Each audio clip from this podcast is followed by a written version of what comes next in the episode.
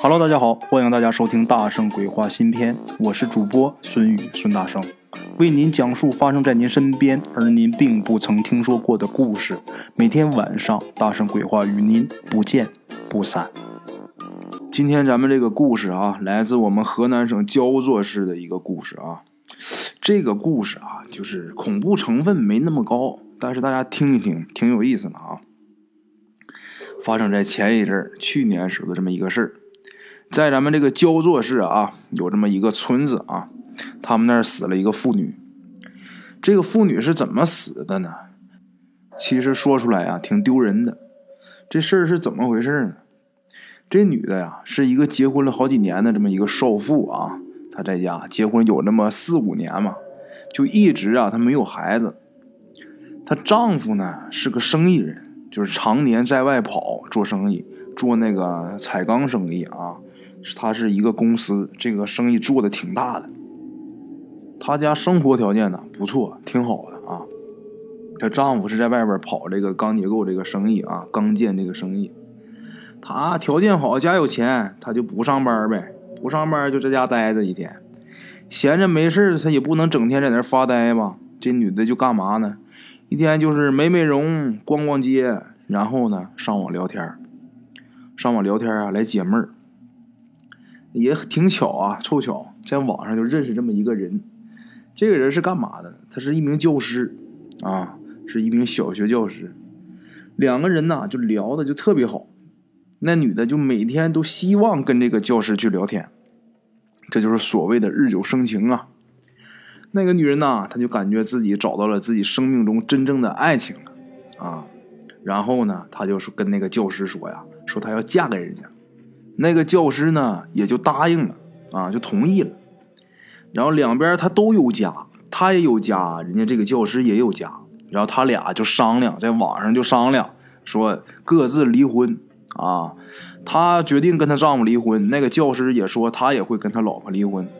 结果呢，这个女的就很开心，她就给远在他乡的丈夫打电话，就说要离婚，很直接，就打电话，我要跟你离婚。她丈夫就懵了呀，那什么情况？这怎么突然间就要离婚呢？然后这个丈夫呢，他也不顾这个手底这个生意啊，急急忙忙赶紧就赶回来了。其实她丈夫已经猜出来她是有外遇了，要么说第一，她丈夫对她挺好的；第二，她家庭条件又不错。那除了有外遇了，那不可能有别的原因要离婚。结果呢，回来之后，她也是直言不讳啊，很坦诚。就直接就跟她老公说了，我爱上别人了。这男的一听这呀，这男的叹了口气，然后沉默了一会儿啊，也算个爷们儿啊，很痛快，就说你既然你爱上别人，那咱俩就拉倒吧，就拜拜吧，好聚好散吧。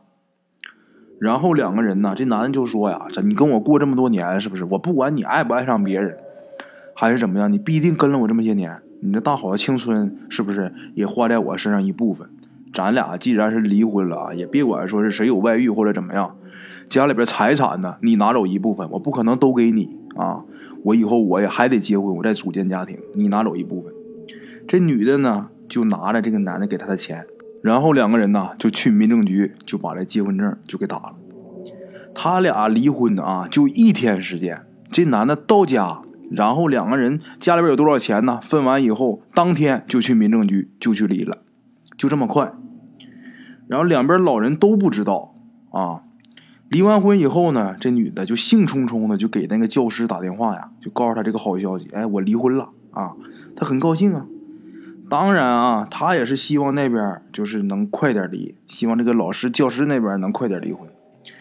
打过去一问啊，哎，人家老师说了，还得等两天，好吧，等两天，等两天吧。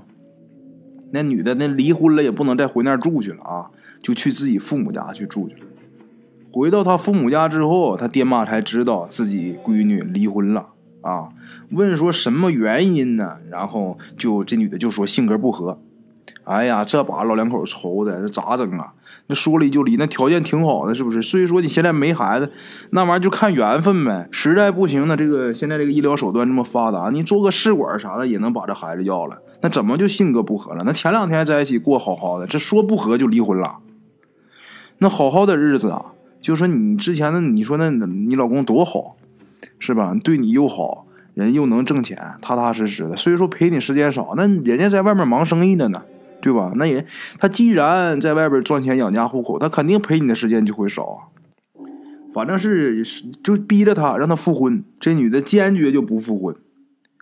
然后呢，最后是实在没招了，这女的说：“哎呀，呃，跟他性格合不来，我有能合得来的。”女儿说这话，老两口一听，这是外边有人了，这是啊，那也没办法再深问了，就得了。他也这么大了，自己也有有权利去去主宰自己这个命运了啊。这个女的呀，就在那等，这教师不让她等了吗？她就等了将近一个月。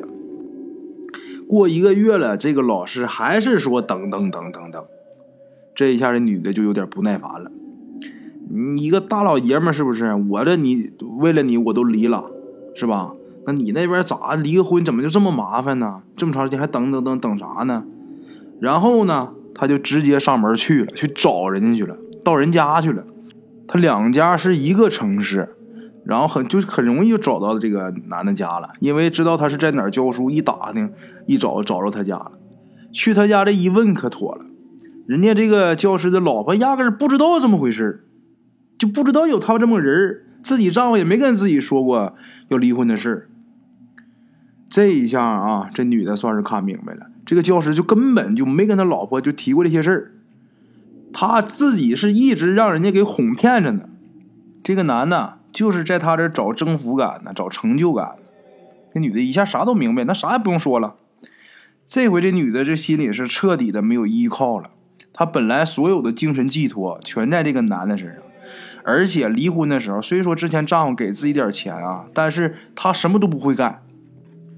这点钱花了了还怎么办？精神没有了依靠，她经济上没有了依靠，那怎么办？自己现在啥也没有了。然后呢？把自己名声还给毁了。回家里呢，父母瞅他也是个事儿，瞅他也愁。去回原来丈夫那儿，那根本就没脸回去，怎么回去？回不去了，万念俱灰呀。结果啊，就当天晚上啊，这女的也是心有点窄，回家自己就喝农药就自杀了。她家是在农村，她之前丈夫家在市里嘛，她这个娘家是在农村，去商店买了一瓶农药，回家就喝了。什么农药？就是那百草枯那种农药啊！那玩意儿喝了救都救不了。这一下啊，那这女的这个爹妈那可是苦了这老两口子了啊！在那个地方，在他们家那个地方，你横死的，你自杀死的，你是不能进祖坟的。哎呀，这个他爸妈呀，也是心疼女儿，不让进祖坟，自己那孤孤寥寥的，离祖坟多远，给埋那么小小小土包。那自己爹妈哪有不疼自己孩子的？那世界上就最爱你的就是你爸妈。然后就说得了，要不给姑娘是不是找个冥婚吧？找个冥婚就是在阴间呐，给他找个人家。老爷老太太为什么会有这种想法？因为冥婚这种形式在他们那儿是很流行的。冥婚呢，一般就是女方这边啊，就是都得要彩礼，彩礼就是十万以上啊。咱也不知道他们这是个。什么风俗，什么习俗？自己闺女死完还得卖十万块钱，所以说为什么前两年有很多不法分子啊，就盗墓啊、盗骨灰啊、盗尸体啊？他们盗这些东西干嘛？拿这个卖钱啊！咱这是题外话啊。冥婚在他们那儿很流行。没多久，就是死这个女的，她叔叔啊，就帮忙就给她找这么一家啊。男方这边是怎么回事呢？男方这边是小儿麻痹，啊，小儿麻痹患者就没活到三十岁，这人就死了。不过那家确实有钱，很有钱。两家啊，就由这个有一个中间人给牵线啊，中间人是专门搞那个冥婚这个勾当的呗，这个行当的呗，是吧？给牵线，结果牵线一商量，行啊。然后呢，就把这个女人就给嫁给这个小儿麻痹症患者了啊，嫁嫁给他的鬼魂了，就把他自己女儿的鬼魂嫁给人家了，然后把两个尸首给并骨，就是埋在一起。男方也的的确确啊，给这女的父母是给了十二万彩礼。这两个人冥婚完事以后，就合葬以后啊，这女的这事儿就算是告一段落了。本来想这事儿过去就算过去了，日子该过还得照样的过，是吧？谁成想呢？有一天晚上，就是帮他张罗冥婚这个事儿是这女的她叔叔嘛，她叔叔就做了一个梦。这个梦啊，就这个梦中这个女的就找他，找他就说：“你给我找一个小儿麻痹症患者。”哎呀，我一天跟他给我瞅着都闹心，就委屈了。反正是指责他叔叔就是不对。一开始他叔叔也没在意啊，以以为是日有所思夜有所梦。可是啊，这个连着做了好几天这种梦啊，他就接受不了了。然后他叔叔呢，就去找这个女方的父母了。谁知道他叔叔啊，这一说，这女方他妈最近也做好几回这样的梦。这一下，这一一对啊，吓一跳啊！你说要说我做，我可能是自己想的多，那你也做这个梦，俩人做到梦到一起去了。这一下家里人就明白了，估计是自己家这个闺女不满意这桩婚事。但是你现在都埋起了，你这咋整啊？他叔叔啊，就给出了个损招，出了什么损招？他叔叔就叫上自己本家几个小青年啊，就趁着有这么一天晚上月黑风高的，然后他就去把那女的骨灰就给挖出来了。本来以为这事儿干的是神不知鬼不觉，但是也不知道怎么的，这事儿就被那个小儿麻痹症患者那家啊，男方那家给知道了。是怎么知道的呢？啊，一开始是不知道怎么知道，后来是两人一聊才知道，人家总做梦。这个小儿麻痹症患者这家周末自己儿子总回家说，我自己媳妇让人给抢走了。然后到这一看，这家骨灰没有了，那人家拿钱钱花了，是不是最后啥也没捞着？那人能干吗？人那边报警了，最后这事儿那闹的在他们那个地方是人尽皆知。最后两边是协商，就说女方把钱退给男方，那你必须得给退啊，是吧？女方呢就退了这十二万，结果呢，男方说不对，少四万，是十六万。这一下两边这就开始炸锅了啊！这边男方一这一大群，女方一大群，这家伙抓抓抓抓抓抓，叨叨叨就就就呛起来了。一边就说是讹钱，一边就说你你敲诈。男方这边就说你女方这边你是敲诈。女方就说：“男方，你他妈讹钱，我就他妈拿着十二万，你非得说十六万。”结果两边就动手打起来了。最后啊，是这个又要起诉又要啥的，最后是把这个他们中间不还有个牵线的吗？把那个牵线人找来，然后对质，才知道这四万块钱让那中间人给私扣去了。啊，最后是中间人把那私扣下那四万块钱又给退出来，这事儿才算是拉倒。哎呀，这个事儿闹的啊！当时是那个地方是尽人皆知啊，谁都知道。哎，人活着哈，他因为琐事闹别扭，谁又能成想呢？你说做了鬼还打离婚呢？哈，这事儿闹的是满城风雨啊！这是一个真事儿。从这个事儿上啊，大家也能看出来，其实不管是人也好，还是鬼也好啊，还是说你当官也好，还是你做生意也好，你干嘛都好，不管你做什么事儿啊，大圣我奉劝各位一句话：千万别离开人情世故这四个字儿。只要你别亏心，我告诉你，吃不了亏。好了啊，这是咱们今天的第一个故事啊。OK，咱们今天的第二个故事来自咱们的东北啊。这个故事啊，给咱提供故事这位鬼友，他有一个家了子，就挺近的这么一个爷爷啊，当然不是他亲爷爷，他们是一个姓的，离得也不远，没出五福这么一个爷爷。他这爷爷啊，老伴死了有几年了，然后儿女们都在外地做生意，儿女都搁外地不能经常回来，这老爷子呢就常年就一个人住，那就是孤寡老人呗。这个咱这鬼友他爸啊，经常去看他，有什么新鲜的吃的什么呀啊，赶上家里边篮子里边下来黄瓜下来什么，给摘点给拿过去，或者是出门了买点什么好吃的，老惦着给他这个堂叔叔啊给送去，啊，这个是咱鬼友他爸爸，他这个咱这鬼友他爷爷啊，这老爷子在家闲着没事实在是没啥干的呢，他就养两条那个细狗。他养的这两条细狗还是他儿给他买的啊，确实是好狗。你不管从这个身上看呢，还毛色呀，还鼻子眼睛看没毛病，绝对是好狗。没事他就遛狗，偶尔呢没事还带着这狗啊到山上去撵兔子去。带狗撵兔子，说实话就是享受这个过程啊。实际你要说是你你想总吃这些野味儿，你光指着狗撵还不好使。他怎么的？这老爷子，还下网下套子，下网是网兔子，下套子是勒野鸡啊。那个他这个网就是那种两边拿杆儿，就是支在地上，中间扯这个网，那玩意儿你要不细瞅，你看不着那有网。一般就是挂在上面那玩意儿都跑不了，是野鸡是兔子啥的，那一整就勒登紧，想跑都跑不了。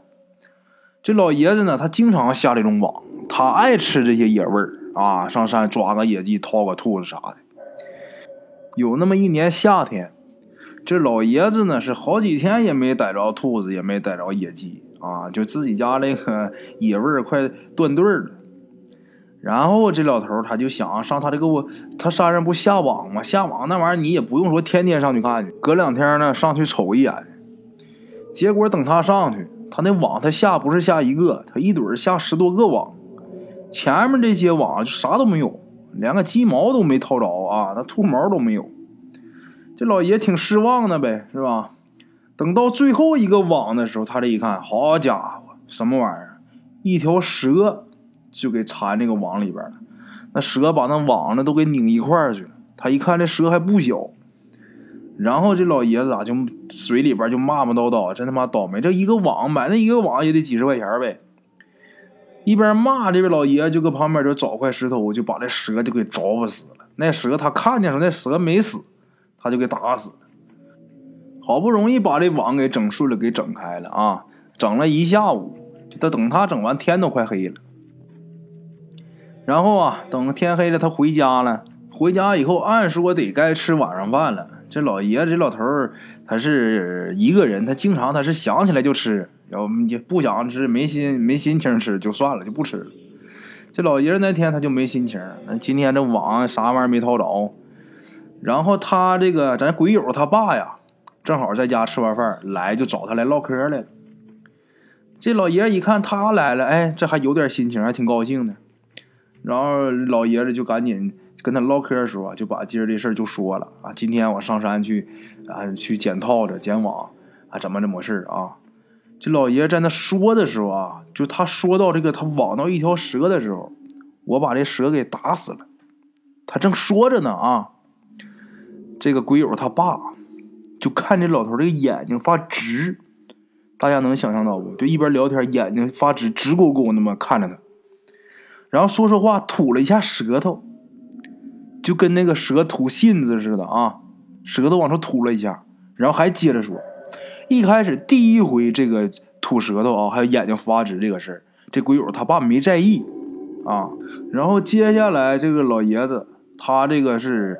吐舌头这个动作是越来越频繁，这一下这鬼友他爸注意了，然后再一看他那俩眼睛啊，是越看越害怕，把这鬼友他爸给吓坏了，他都没敢多问啊，然后就说说：“哎呀，这不早了，我得回去了，因为当时天已经黑了，黑天了，不早了，我得回家了。”他借这油子啊，他就回家了。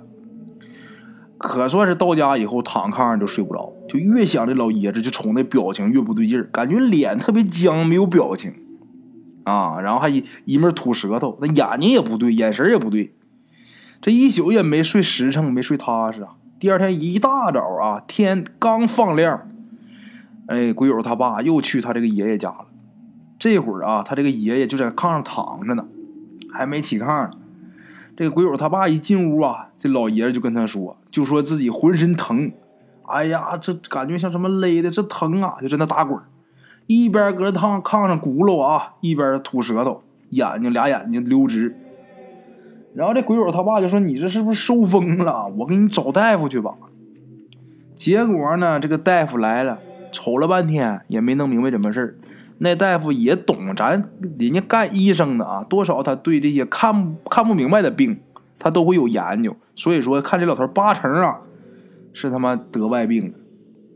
说这爹起不来炕，赶紧给自己儿女打电话。这儿女离得都太远了，然后就托这鬼友他爸，就说你给我帮我照顾照顾我爸，我这忙完我就回去。然后这个鬼友他爸挺信这个的啊，大夫就一说，这老头八成是邪病。然后他就赶紧找人给看，结果就请来了一位道长。这位道长啊，一进屋一看这老爷子这个状况，就先问这个鬼友他爸，就说这老爷子是不是杀孽太重？咱那个鬼友他爸一想，那平时老爷子一天不是弄野鸡就套兔子的，是吧？就拿狗撵兔子的，那是没少杀。然后这个道士说：“那就对了。”他说：“最近是不是杀蛇了？那就昨天晚上的事儿啊，那他能不知道吗？”然后就跟跟说昨天那个事拿网网一条蛇这个经过，就跟那个道士说了。这个道长就说：“他这事能办，啊，能办是能办，但是以后啊，可不能再杀生了。”结果呢，就把他这事给办了，给处理了啊。这个人家这个道长还说，得亏他这个昨天弄死那条啊，那不没成什么气候啊，不是什么仙家。你要真把人家仙家真身给弄了的话，那完了，那小命都没了，他也就弄不了了。好歹他弄的是没什么道行的。之后啊，这个道长就跟这老爷子说，以后可再别杀生了，你身上杀孽太重。这个东西啊，它不是说减你寿，它让你活着受罪，那你比让你死了还难受。讲到这儿啊，咱们今天这个第二个故事就算说完了。说完了，剩下跟大家说两句闲话啊。其实我小时候也总杀生，干嘛呢？我愿意逮鸟，愿意吃鸟，愿意上山套个野鸡。一般在农村住，你要是山上有这些野物，这些小孩都爱研究啊，下河抓个鱼上山弄个野鸡的。其实也没觉得有什么，就打哪年啊，我十二三岁的时候，我就拿回来两个麻雀，打的拿弹弓打的麻雀，打着麻雀怎么吃？咱们小时候不都好这个烧家巧吗？冬天时候冷，家里边架炉子，把这巧弄回来了，你把那个下水开膛破肚弄出来，把那个小巧这个家巧扔炉里边烧一会儿，烧黑了，烧熟了。然后出来，你一磕的，把它上面那个皮一撕掉，一吃挺香的。哎，这麻雀这个胸脯肉确实挺香的。那天我也是拎俩家巧回来，正往炉里边扔呢。扔完之后，我爷就说呀：“他的那烧那个巧有那个巧毛味儿啊！”我爷一进屋啊，人家我爷爷一进屋就跟我说：“你又打家巧了。”我说：“啊我爷爷说，哎，以后别打了，为那一口肉啊。”杀生害命的，不知道呢。然后我就那天我这个家巧我就没吃下去，就越想越觉着不对。你好歹那是条命。去年去年咱们这个网上这个视频不是可火了吗？就是这个快手里边什么玩意儿呢？还有那个什么火山小视频里边哈，这个视频网站不是挺火的吗？在里边就有不少玩弹弓的在上面发这个小视频的。我就可爱关注了，因为小时候我爱玩这弹弓什么的嘛，我就看他们弹弓打的是真好，真准。我就从淘宝上花了七八十块钱买了一个弹弓，回家没事就在屋里边弄个靶，自己没事的时候就在那打，打两天靶就觉着打死靶没意思了，就想出去打鸟、打活物去了。这在市里，这鸟晚上都在这树上落着，就拿手电一照，在哪儿呢？你一打可好打了。我就惦着出去打。有一天下班上班时候，我就背着弹弓去的。然后打完碟下班了出来，拿弹弓往回走的路上，我就想想打，拿这个弹弓用钢珠打嘛。把这个手电筒强光手电我也架好了，那鸟也罩住了。我把拉这个弹弓就要打的时候，自己心里边咯噔一下，就想起来小时候我爷说我那回那句话了。为了一口肉杀生害命的不值当，这弹弓我都拉起来了，最后还是没下去手，把这弹弓啊装包里边，我就回家了。回来以后我也不练了，我把弹弓就扔一边了。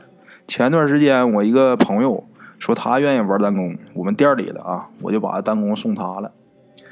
我为啥要说这些呢？其实也是奉劝咱们各位啊，尽量能别杀生就别杀生，什么鸡鸭鹅狗猫这些玩意儿，尽量能别杀别杀，早早晚晚的都得找上你。好了啊，咱们今天故事就先到这儿，感谢各位老铁啊，咱们明天继续。OK，各位老铁们啊，咱们今天的故事呢，先到这里。感谢各位好朋友的收听啊！我的投稿微信是幺八七九四四四二零一五，欢迎各位好朋友加我的微信，点赞、转发、评论。今天呢，故事先到这儿，咱们明天同一时间不见不散。